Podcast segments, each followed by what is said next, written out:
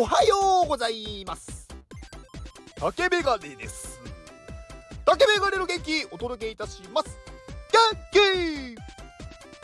昨日ですねあの時間がないっていう放送をした時間がないっていう放送ではないんですけどまあ時間がねなくって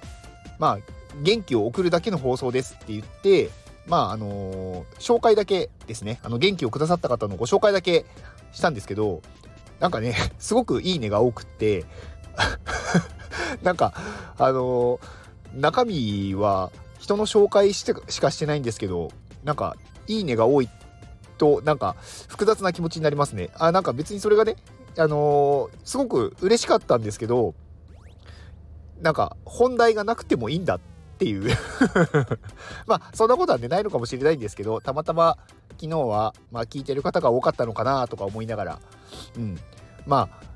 ね。あのー、でも私の話は意味があるんだって思って私は話してるんではい。あの今日も聞いてください。はい。えー、っと今日は、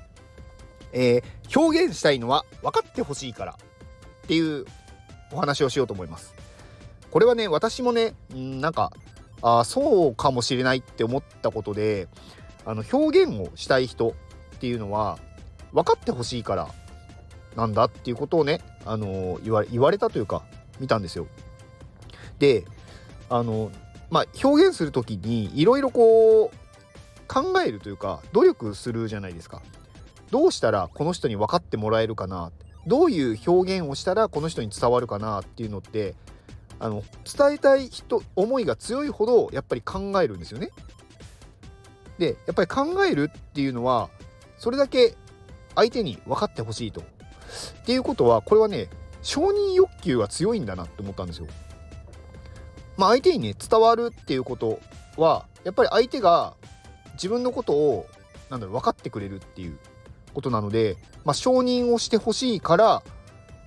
すごくこう努力して分かってもらう方法を考えるんだなと思ったんですよ。で私結構それはすごくやってるんですよね。どうやったらこの人に伝わるかなと。何かをねこう、まあ、お願いする時もそうだし何かうーんこういう出来事があったっていうことをその人にその人が受け取りやすいように伝えるっていう時にどういうふうに伝えたら一番この人に伝わるかなっていうことを考えながらまあ喋るんですけどやっぱそれもその人にやっぱり承認してほしいのかなと思ったんですよ。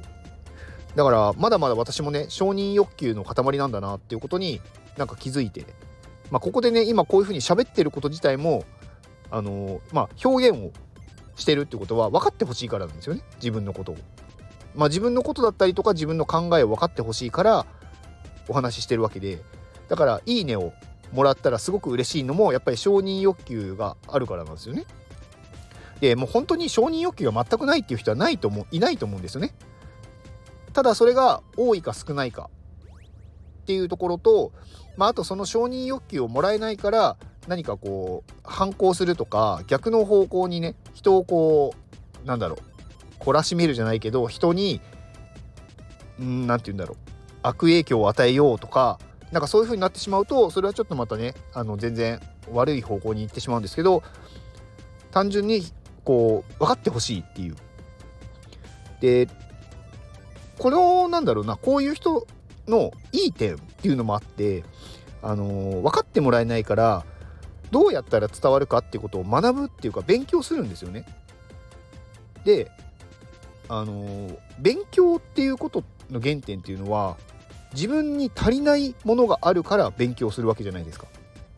で自分を分かってもらいたいけど伝えられないっていうことはやっぱり自分にまだ足りないものがあるって自覚するから勉強するんですよね。だからなんだろうおしゃべりが好きな人っていうのは勉強熱心な人が多いんだなっていうのも思ったんですよ。いろんなことを考えながら喋ってよりなんだろう伝えたいもっと伝えたいって思うからなんだろうそれは無意識に勉強してるんだと思うんですよ。こういうふうに言ったらこの人はどういう返事が来るのかなとかこういう言い回しをしてみようとかだから表現をたくさんしようとしてる人はたくさん勉強してる途中っていうことなんですよね。だからまあ私はねその承認欲求があっても全然いいと思いますしうーんなんかねその勉強してる時って楽しいと思うんですよ。だからおしゃべりしてる時って楽しいと思うんですよ。おしゃべりな人は。まあ喋らない人はねなんかそのおしゃべりの時間が苦痛だっていう人もいるかもしれないんですけど私はなんかこう喋ってるの楽しいのでなのでまあこうね自分で、まあ、この時間もすでに勉強してるんだなっていうことをねあのちょっとある本本だったっけな？なんかちょっと最近読んだ本だったか YouTube の動画だったかちょっと はっきり覚えてないんですけど最近そういうことがあってああなるほどな表現したいのは分かってほしいからかと思って。で分かってほしいっていうことは無意識に勉強をするようになってるんだなということに気づいたというお話でした。以上です。この放送は富士山の元気でお届けしております。富士山元気!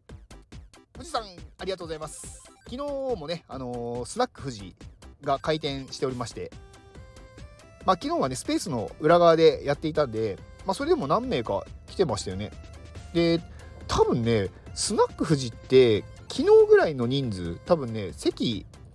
席が何席あるんだろう。5席ぐらいあってで後ろにソファーみたいのがあるんですけど多分そこがちょうど埋まるぐらいの56人が一番話せるんじゃないかなって思うんですよ。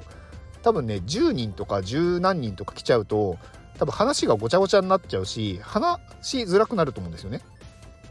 だから多分ね本当にあのスナックなんでなんか大体3人から5人ぐらい来るのがいいんじゃないかなと思ってるんで今の状態はいい状態だって勝手に思ってます。で今日スナック富士えっ、ー、と今日もね今日と明日ねあのー、iPadMate の方限定で開店してますのであの夜多分リンクが貼られるのでそちらからお越しくださいはい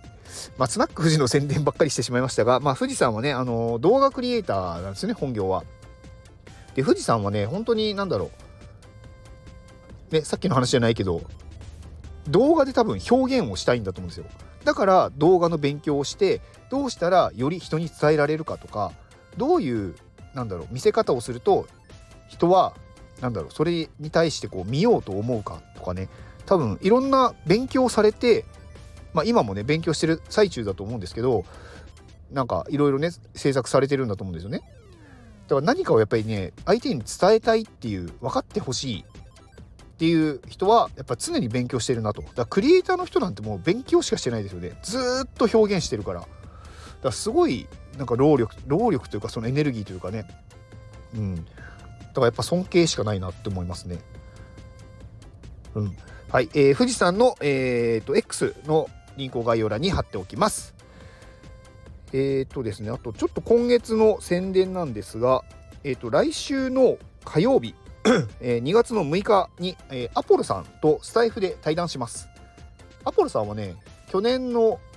いつだったっけな？なんか秋ぐらいに1回対談したんですよ。あの、絵本作家の方で、えっ、ー、と、今からね、クラファンをやる。今からっていうかもう始まってるのかな ?2 月からだから。で、あの、絵本をね、出版する、その、資金を集めるためにクラファンを開始するっていうことで、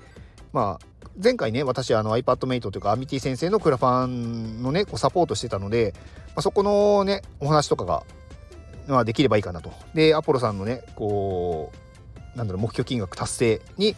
少しでもねなんかちょっとお力添えできればなと思いますのであの来週火曜日の夜9時から、えー、スタイフで対談しますのでお時間のある方は是非お越しください。ではこの放送を聞いてくれたあなたに幸せが訪れますように。行動の後にあるのは成功や失敗ではなく結果です。だから安心して行動しましょう。あなたが行動できるように元気をお届けいたします。